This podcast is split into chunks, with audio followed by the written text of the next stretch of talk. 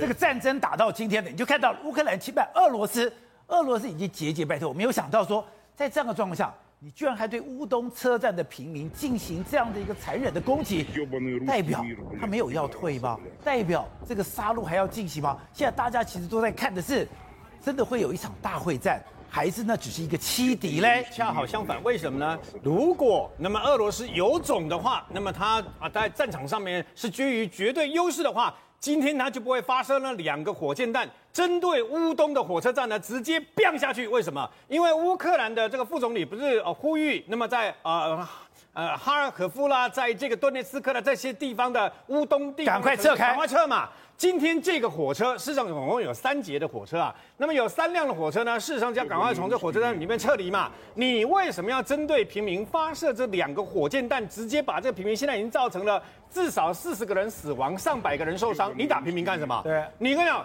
如果你今天为什么今天那么俄罗斯会引起群情激愤呢？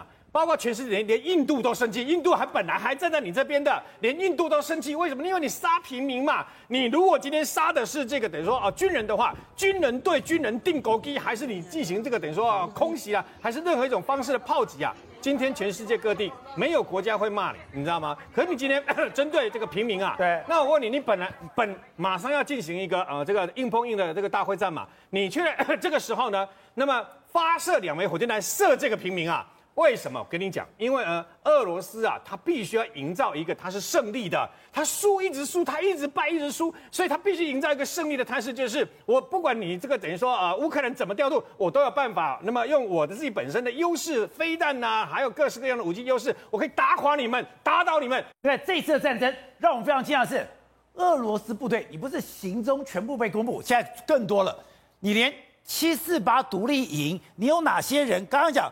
你有哪些装备？你有哪些车？甚至你每一台车是哪些人在乘坐，竟然都被知道了。对，没有错。那么这一次的这个战争啊，美国用人造卫星，那么包括用电侦飞机啊，然后呢把情报源源不断提供给这个呃乌克兰嘛。所以呢，乌克兰人家开玩笑说，美国瞄准乌克兰扣扳机，就是变成这个样子嘛。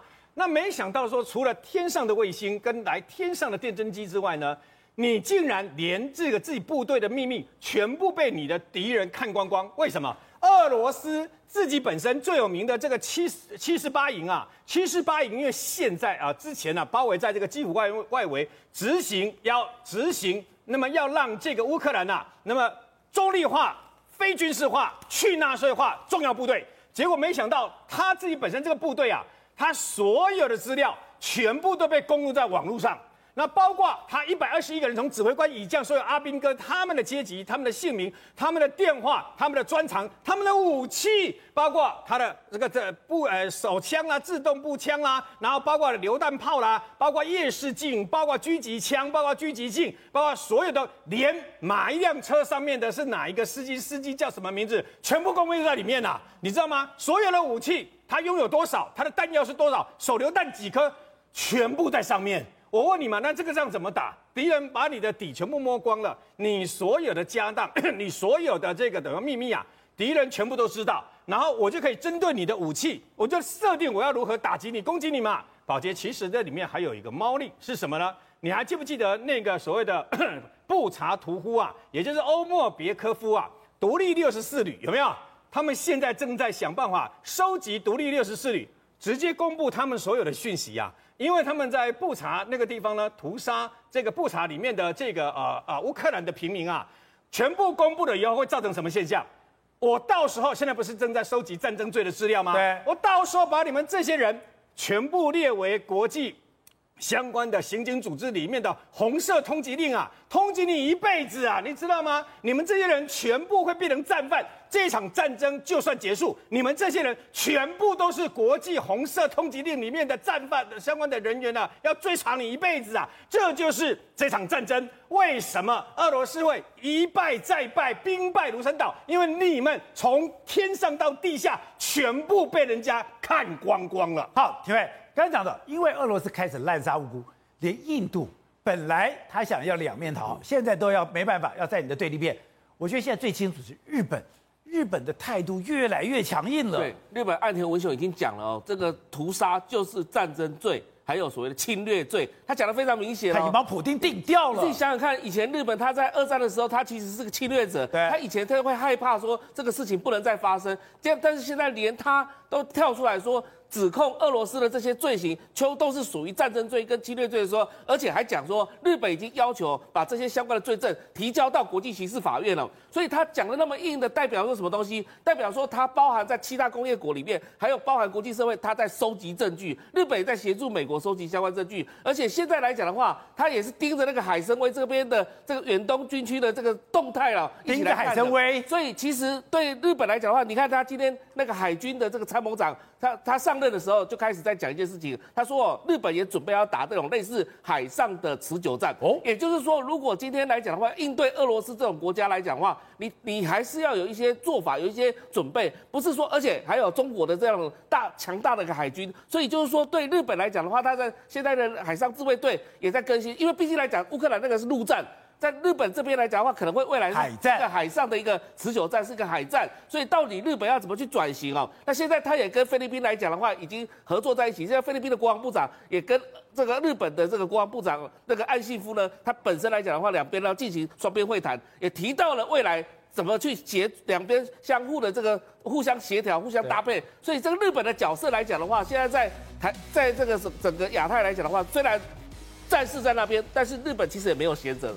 对，现在这个东西也冲击到了亚洲这个地方来了吗？对，因为你知道中国来讲，这一次在联合国的投票行为其实是笨蛋。为什么？因为你知道前些日子中国跟印度都是弃权，不是吗？对。结果这一次反对，这一次这一次竟然是什么？印度是弃权，中国竟然是投反对票。反对这个人权理事会把俄罗斯踢出去，那你不不是代表此地无银三百两吗？美国才在跟你讲说，你不要跟俄罗斯站在一起，欧盟、北约这些都跟你讲说不要做这样做，结果你今天竟然。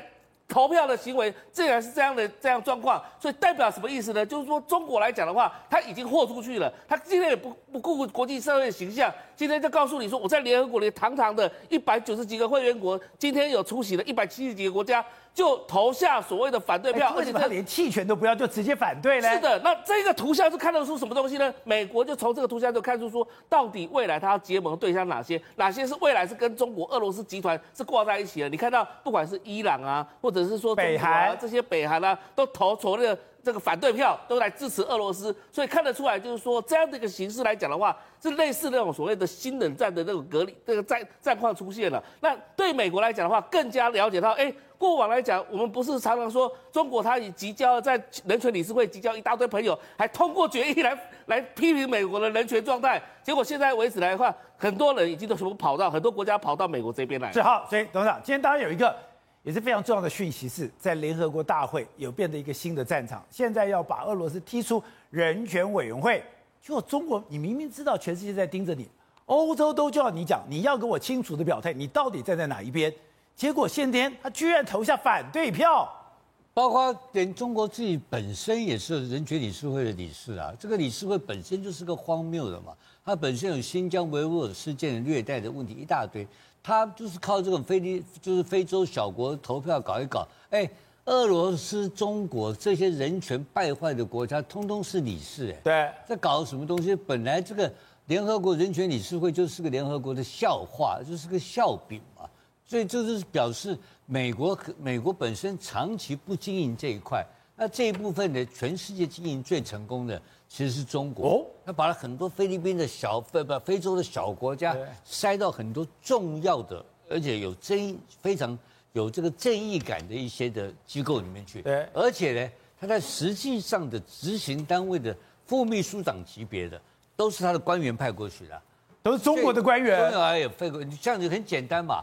上上一届的 Interpol 这个世界刑警组织的理事长是不是他会长他们的嘛？对，中国人呢回去不是被抓起来了吗？是，因为老婆现在不在法国跑路。我一说这一方面，就联合国的会员或相关的第二级的理事会的经营来讲的话，美国非常不用心，所以经常投票就选输给人家，然后都是。呃，可是美国投的捐款最多，捐最多钱，捐款最多当凯子，然后被人家白用嘛，对不对？那可是中国就这方面经营非常成功，而这个我觉得是一个形象上的一个暂时的一日新闻啊。真正的关键来讲的话，还是在整个这个代表的一个意义，就是说，以后的世界变成两个世界，这两个世界就变成说，有一票人就是跟着中国、俄罗斯、伊朗这一种，我们把它称之为是邪恶轴心，好不好？这一票人变成是一个集团。另外，美国、日、美国、西方、亚洲的自由民主国家是一个轴心，这两个轴心会变成一个对抗。当然，目前看起来的话是一极多强，因为最强的还是美国。对。可是那美国当然也知道这个结果，而且俄罗斯必然投靠中国嘛，因为俄罗斯的规模太小，它的 GDP 只有这个只有这个中国大概十分之一嘛。那这种情况之下，这两个集团的对抗会变成什么结果？中国会变成这个邪恶轴心的领导国家，变成这个集团的头目嘛，对不对？所以你今天看到了，所以你说中国觉得我跟美国终须一战。我这个时候当然要保存实力，把我的小老弟抓在手上。你今天不是看到中欧班列还是照样往俄罗斯开过去？对哈，他哪里有鸟你呢？对不对？他要给你看清看仓单吗？对，没有，照样过去。中欧班列今天又去了，今天又去了，你怎样呢？你轰炸他吗？你检查他吗？他从中国境内直接到走满洲里，直接进到俄罗斯境内，进到进到俄罗斯国境，你怎么办？你一点屁都没有啊！你只能偷偷摸摸去查他。你查不到他，所以他不会甩这个东西。他是个大国，他一年的 GDP 有十四兆美元的一个大国，他还不会甩你。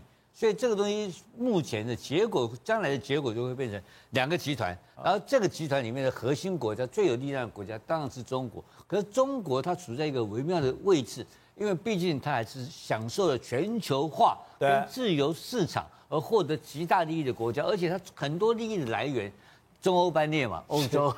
欧洲，另外你两两边跟他搞都对他不利嘛，所以这个也是另外一个新的一个将来这个地缘政治跟这个商业经济啊跟科技的发展好几种不同议题的重新的排列组合。但不管哪种排列组合，我现在可以跟大家宣布，俄罗斯是已经变成个二二二二等国家了。国家俄罗斯完蛋，但俄罗斯完蛋的时候呢，就涉及到一个非常严重的问题。就是在说政治上所谓的一种叫做高政治，一种低政治。所谓的高政治里面就是军事力量，军事力量是在硬是 hard power，我就是硬实力就干你，对不对了？那这个军事力量在这一次战争里面，你你昨天讲过一句话很有道理，那整个是科技嘛，这个科技的落差已经看出是个代差了。而且代差还有这个科技里面不光是一个军事科技，因为军事科技也加上你的商业科技的支持，还要加上你金融经济其他的相关的整合，还有产业半导体产业，那多复杂的一个系统，而架构出来一个整个美国的霸权的一个体系。而这一次这个体系突然间成长，然后呢，这个中国怎么办呢？所以大家都在观察最后的结果。我觉得最后连中国连世界的经济在今年这一年。都会受到很大的冲击嘛，所以这个重新排列组合的新的世界秩序才是真正的秩序。